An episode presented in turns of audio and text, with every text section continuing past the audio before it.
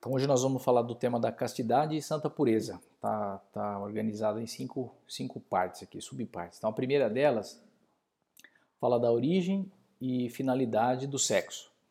Então quando a gente fala desse tema, tem duas atitudes errôneas, né? os extremos opostos dessa, dessa, dessa, dessa finalidade do sexo. Então uma é a libertinagem, infelizmente muito eh, difundida nos nossos tempos, né?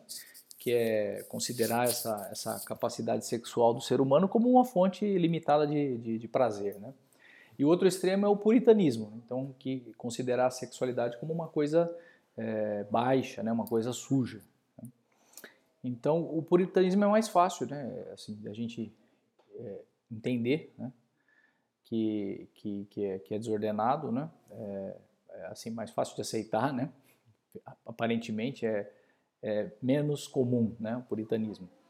É, basta a gente saber que é, é, o puritanismo despreza uma coisa que foi criado por Deus. Né? Então Deus criou é, essa, essa capacidade do ser humano e ela, ela é boa em si mesmo. Então está lá no livro do Gênesis. Criou os homem e mulher e Deus os abençoou e disse, crescei, multiplicai-vos e encher a terra. Né? É, agora, por outro lado, a libertinagem, ela caindo nesse outro extremo, né, esquece a finalidade principal, que é essa fac a faculdade sexual de gerar, né? E não causar prazer. Então, o prazer, se a gente pensar na, na, nossa alimentação, né? É prazeroso a gente alimentar, tal, mas uma necessidade de se alimentar e essa é a finalidade da gente comer. Né? É, e no caso do, da sexualidade é a reprodução. Né? E, e, essa geração ela deriva né, a obrigação de cuidar dos filhos. Né? Então, por isso que essa, essa capacidade de, de, de sexual do, do, ser humano, ela só é lícita dentro do, dentro do matrimônio, porque implica né, a construção de uma família, a geração dos filhos e cuidar desses filhos. Né. Então, essa restrição não é uma repressão né, de um bem. É, por quê? Porque não é um bom uso da sexualidade é, esse, esse, esse uso meramente recreativo, vamos dizer assim, né? Mas é uma ordenação desse instinto sexual à sua finalidade. Então, isso é, isso é possível para o ser humano, é necessário né, para o ser humano, porque o instinto sexual do ser humano não é como o instinto dos animais. Né? O, o, o, ser humano tá, é dotado de razão, ele tem o controle da sua vontade. Né? Então, ele pode dirigir esse, esse instinto de acordo com a vontade de Deus. Então, é, não pode dizer que a sexualidade é uma questão meramente biológica, porque para o ser humano tem essa dimensão moral. Então, se a gente afirmar o contrário, é, olhar a sexualidade só do, do ponto de vista biológico, né, como o pessoal que pretende essa liberação sexual, seria uma coisa é, inumana, né, uma coisa animalesca. É, então essa, essa tendência ao egoísmo, a dificuldade de submeter os instintos à vontade, ela é consequência do, do pecado original e dos pecados pessoais. É, e ela, essa, essa tendência faz surgir no homem um desejo desordenado de prazer. Então por isso que tem o sexto mandamento. Né? O sexto mandamento diz não pecar contra a castidade. Então esse preceito ordena o reto uso dessa, dessa faculdade geradora é, preservando o homem dessa escravidão dos instintos, né? protegendo ele do, desse egoísmo. Então, a segunda parte a gente fala especificamente do, do conteúdo do sexto mandamento e do nono, né? sexto e nono mandamentos. Então, esse, o sexto mandamento proíbe a ação contrária à castidade, né? virtude que leva a amar a Deus, controlando esse impulso sexual, e não é uma virtude negativa, né? diz assim, não pecar contra a castidade. Então as pessoas tendem a é, olhar os mandamentos como uma coisa, não pode, não pode isso. Né? Então, por outro lado, é uma, é, é, é uma virtude positiva, né? É, tem um é, tem um objetivo né, de submeter esse instinto sexual à vontade, né, ao querer de Deus, né, amar Deus e fazer a vontade de Deus. E ela não é a virtude mais importante, vamos dizer assim, para o ser humano, mas ela é indispensável. Né? Não se pode pensar em ser uma pessoa virtuosa, uma pessoa santa, sem viver essa virtude da santa pureza. Então, um dos pontos de caminho diz uh, uma parte assim diz homens que sabem o que vale a pena a sua alma. Então sabemos da dignidade do ser humano, do valor da alma humana. Né? Para as pessoas casadas, então a castidade exige guardar a fidelidade no matrimônio, né? usando essa faculdade geradora apenas para o próprio cônjuge. Né? Se falamos o contrário disso, sabemos que é um adultério. Né? E usando contra a é, é, seria um pecado também contra a caridade e a justiça. É, e, além disso, além de ser dentro do matrimônio, exige o uso reto dessa faculdade. Então, sem impedir artificialmente a geração dos filhos na união conjugal. Então, em outras palavras, todo ato sexual deve ser é, entre pessoas casadas e aberto à fecundação. Então, aqui nós sabemos que essa, essa, essa restrição, vamos dizer assim, é impedir de forma artificial. Né? Tem meios é, lícitos de espaçar os filhos né, dentro do, do matrimônio e, é, mas não de forma artificial, dizer, fechando né, as portas mesmo da, da vida. E para os que não são casados, o sexto mandamento proíbe qualquer uso dessa faculdade. Né? Então, os pecados, nesse, nesse caso, são o pecado de fornicação, né? entre homem e mulher não casados, é, mesmo que tenha a intenção de se casar. Né? É, o homossexualismo, pessoas do mesmo sexo, e a masturbação, pessoa sozinha. É, e eles não deixam de ser pecados porque se tornaram mais frequentes ou comuns. Olhamos para o mundo ao redor, aí, pela realidade, e diz, olha, afinal isso é, é uma coisa normal. Né? Então, não se pode substituir a lei moral, que é objetiva, é permanente, pelas estatísticas né, sociais. Então, olhamos para o mundo assim e olha, então isso é normal, pronto. Então, a lei moral é a vontade de Deus, ela não depende da maioria. Né? Então, são comuns, infelizmente, as relações pré-matrimoniais, né? E uma das justificativas que se dá, comum é que fortalece, então, o vínculo né, entre os, os namorados e etc. Então, tem dois, pelo menos dois erros nesse raciocínio. Né? Então, o namoro é realmente uma ocasião para conhecer previamente, né, um conhecimento mútuo necessário para estabelecer um compromisso que é definitivo. E, e por isso mesmo não deve prevalecer nele a paixão, que geralmente ela é, é cega, ela suplanta a razão. Né? Então, se as, diver, as divergências de um, de um casal de namorados estão encobertas pela paixão, mais tarde isso vai diminuir, naturalmente a paixão vai diminuir né, com o tempo. E vão, voltar, vão aparecer né, essas divergências e vai ser pior, né, vai ser um rompimento aí doloroso. E a segunda razão é que a entrega do corpo é, supõe uma entrega plena.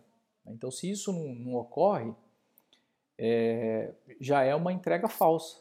Né? Tem uma entrega do corpo, mas não é uma entrega plena. Né? Não ocorreu ainda o matrimônio que é a entrega plena, né? definitiva. Então, é uma entrega falsa.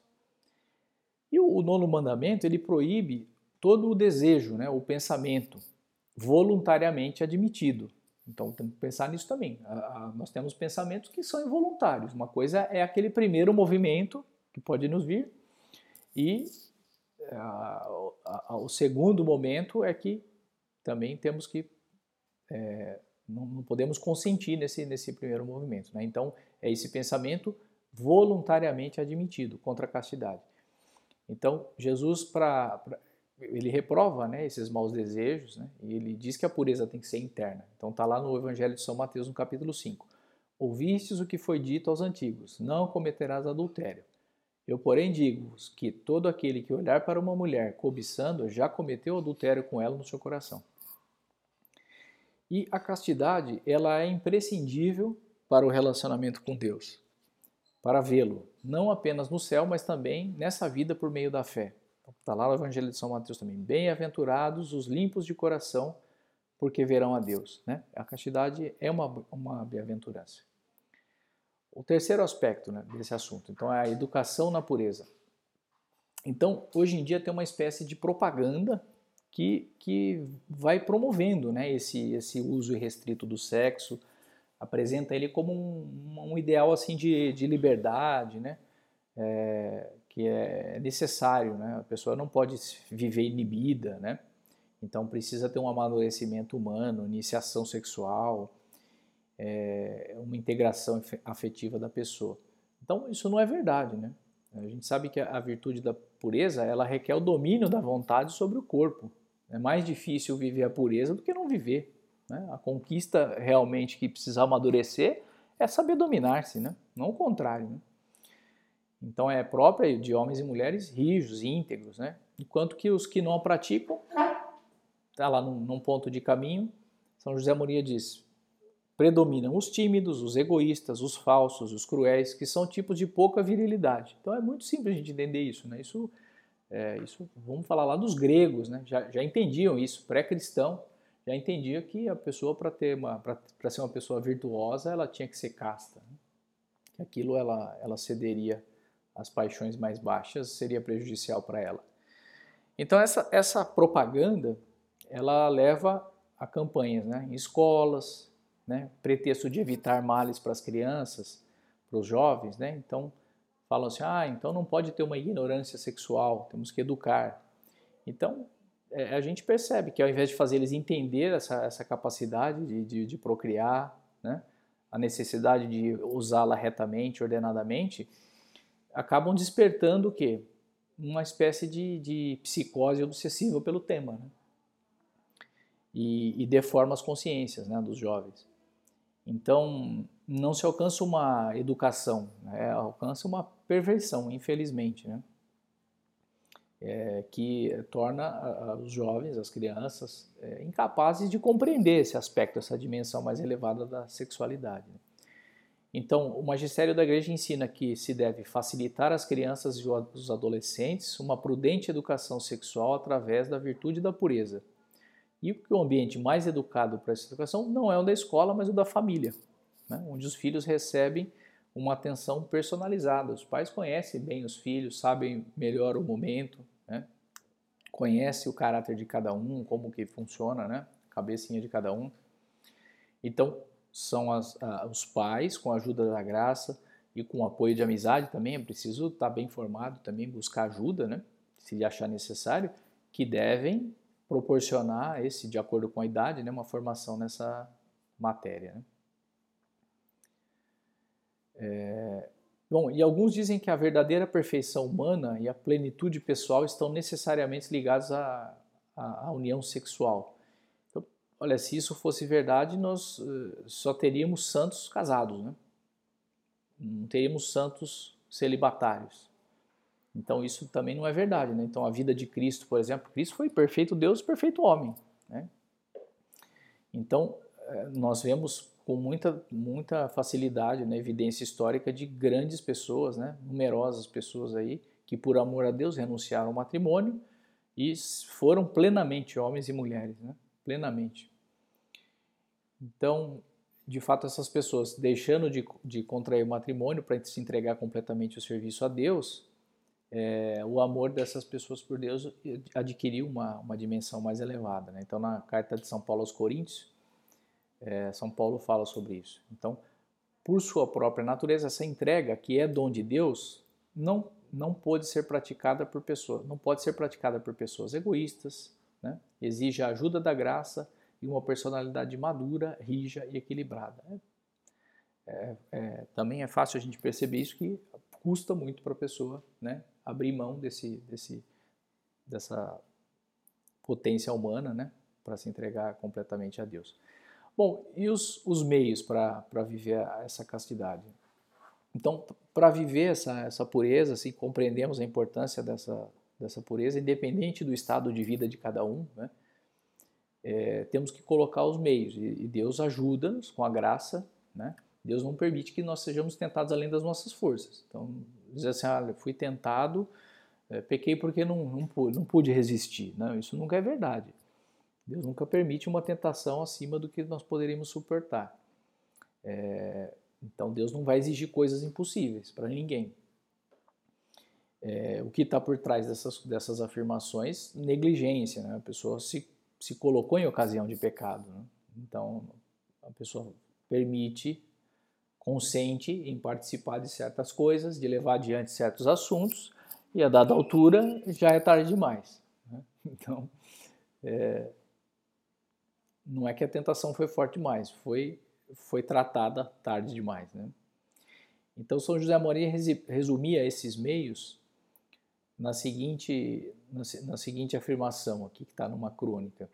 A guarda atenta dos sentidos e do coração, a valentia, a valentia de ser covarde, entre aspas, para fugir das ocasiões, e a mortificação e a penitência corporal, a frequência dos sacramentos, com particular referência à confissão sacramental, a sinceridade plena na direção espiritual pessoal, a dor, a contrição, a reparação depois das faltas, tudo com uma terna devoção a Nossa Senhora, porque ela, para que ela nos obtenha de Deus a graça de uma vida limpa e santa. É, então esses são os meios, né? E ocupa um lugar muito importante a virtude do pudor, né, que nos leva a abster de ações, palavras, olhares, etc., que nos possam despertar esse impulso sexual desordenado em nós mesmos ou nos outros. Então, é uma virtude que temos cuidado do pudor. É, então, isso, essas ações é, podem resultar, pode, podem, podem surgir assim de familiaridades é, excessivas com pessoas do outro sexo, né? relações que deveriam ser de trabalho, é, brincadeiras impróprias e etc. Isso deve ser evitado, isso é óbvio, né? e mesmo dentro de um namoro. E até modo de se vestir, né? em determinados ambientes são até mais propícios para que isso aconteça. Né?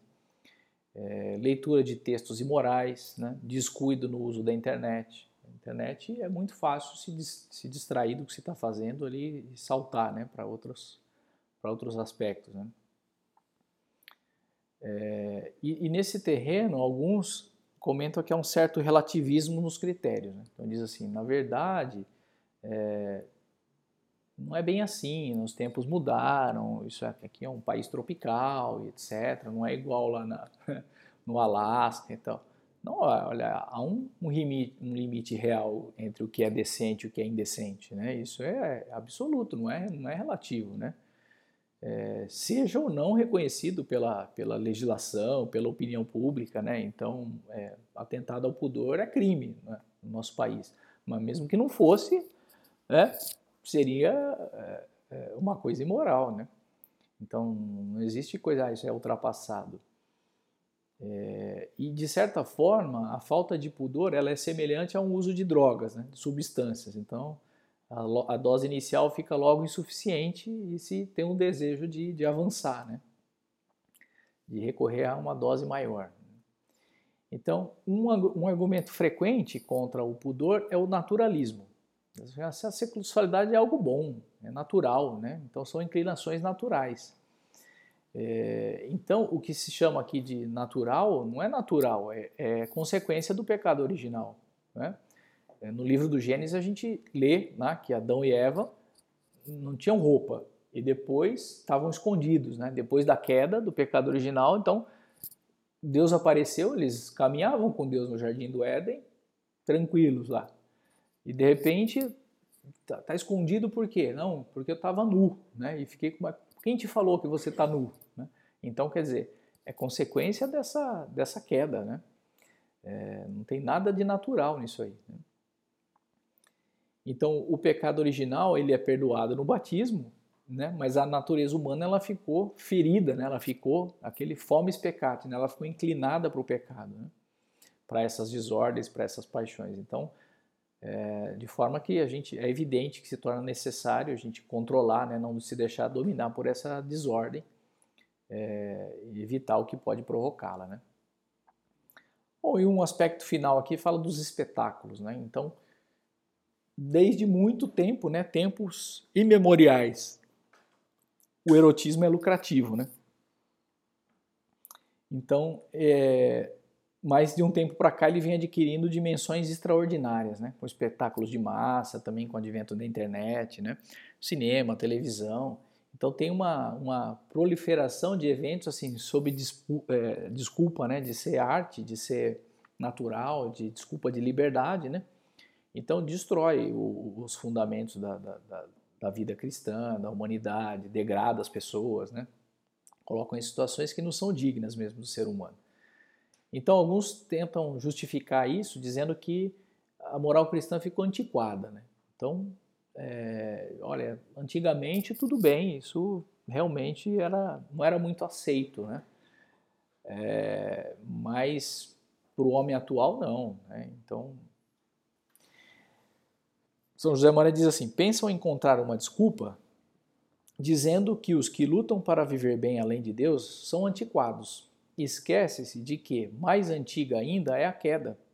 Podem perguntar a Adão e Eva. Então, a queda é mais antiga, né? Do que isso. Essa sim é antiquada.